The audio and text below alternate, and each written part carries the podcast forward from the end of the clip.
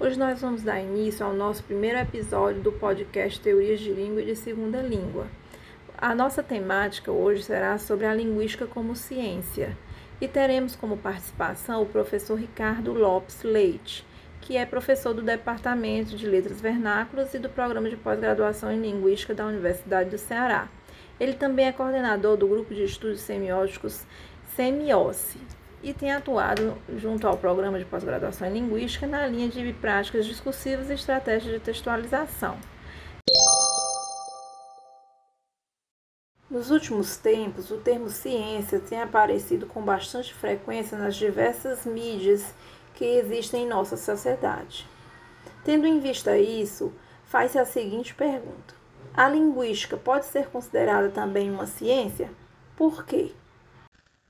Bom, a linguística pode ser considerada uma ciência, ela é uma ciência porque ela fornece modelos explicativos e descritivos do seu objeto de estudo, dos fatos linguísticos.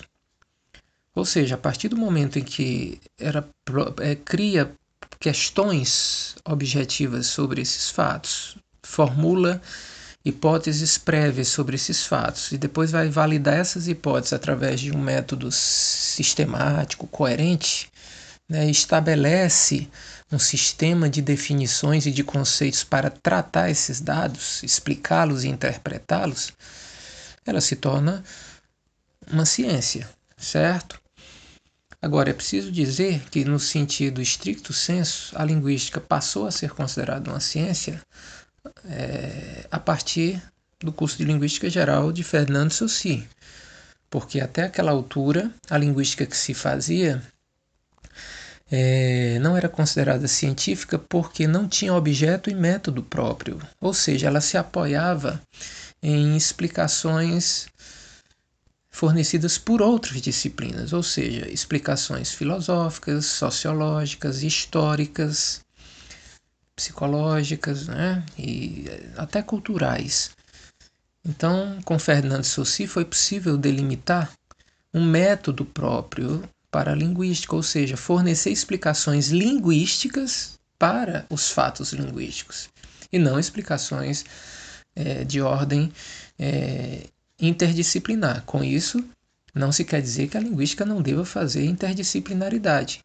Simplesmente é que as explicações linguísticas devem preceder as explicações de outra ordem, certo?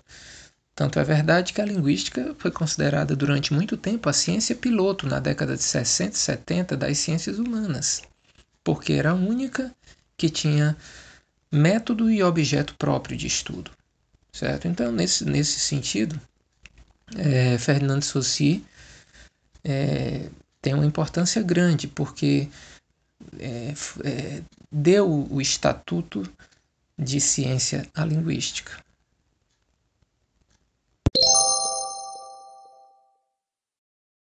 Professor, o que é uma teoria linguística e para que ela serve?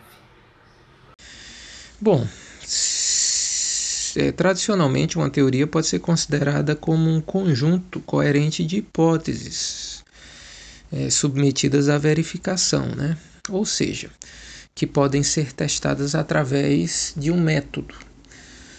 É, levando em conta isso, a gente pode considerar uma teoria linguística um conjunto de postulados, de axiomas ou de proposições formuladas pelo pesquisador, pelo linguista, para dar conta da descrição e da explicação do seu objeto de estudo, né, daquele fato ou fenômeno linguístico. Agora, a importância da teoria. Para que é que ela serve? Né? Por, que, por que ela é necessária? Porque se você está no domínio da ciência, você precisa é, tomar como pressuposto que a sua descrição e explicação do, do, do seu objeto de estudo, daquele fenômeno linguístico que você está observando, não pode ser de ordem pessoal, nem intuitiva, nem impressionística. Então, é preciso que essa descrição e essa explicação seja, seja dada por meio de um sistema de conceitos oferecidos pela teoria. Ou seja, é preciso que você já adote um ponto de vista previamente estabelecido, certo? definições precisas, não contraditórias, coerentes. Então, você de alguma forma, já, já vai descrever seu objeto de, de estudo ou explicá-lo através de uma tradução dele, de uma objetivação desse objeto, certo? E a partir desse momento, você entra na, na descrição, né, entra no método da ciência. Né? Uma primeira etapa é, forne é, é fornecer definições dos seus objetos, depois você vai organizar isso em, em formas de dados, depois fornecer uma explicação conceitual desses, desses fatos, desses objetos, certo? Então é basicamente isso.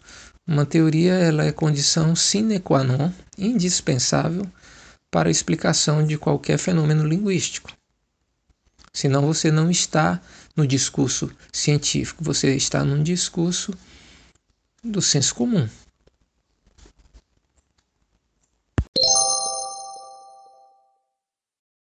Em que medida as teorias mais formalistas e as teorias mais funcionalistas se aproximam e se distinguem? Bom, primeiramente é preciso dizer que a minha resposta vai se restringir à oposição gerativistas e funcionalistas, que é a mais é, tradicional nos estudos linguísticos. Né? Nós não podemos colocar aí como formalistas os diversos tipos de estruturalismos, porque a resposta não seria tão simples, tá bom?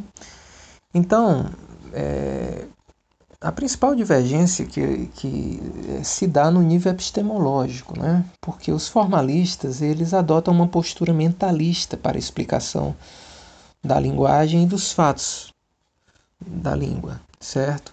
Isso quer dizer que a preocupação deles é muito mais com questões da natureza da linguagem, né? da realidade psicológica da linguagem, das línguas, do processamento, da aquisição, é, tem uma natureza muito mais biologizante e psicologizante, enquanto as teorias mais funcionalistas é, formulam seus modelos teóricos baseando-se em gramáticas que tentem codificar o uso da língua, a interação entre os falantes. Né? Tentam formular uma espécie de gramática dos falantes, certo? De como se usa a língua e a língua, a língua, né? Tá bom? Agora, uma coisa interessante é que é, essas divergências do nível epistemológico, quando se vai para o nível metodológico e na apresentação das, das suas teorias e das suas gramáticas, esses modelos atualmente tendem a. É, essa oposição tende a se diluir.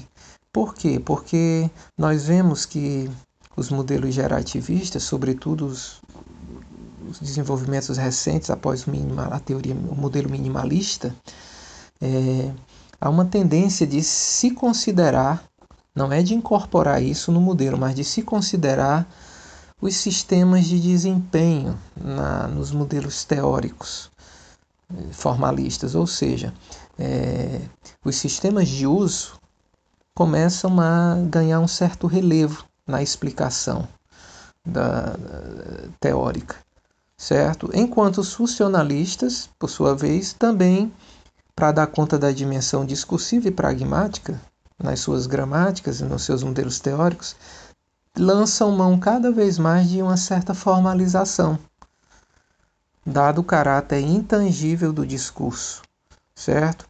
Então, basicamente é isso. Então, nós chegamos ao final do nosso primeiro episódio. Agradecemos ao professor Ricardo Leite, que esteve aqui e nos brindou com suas palavras. Até a próxima, pessoal. Não percam o próximo episódio: Estruturalismo Linguístico.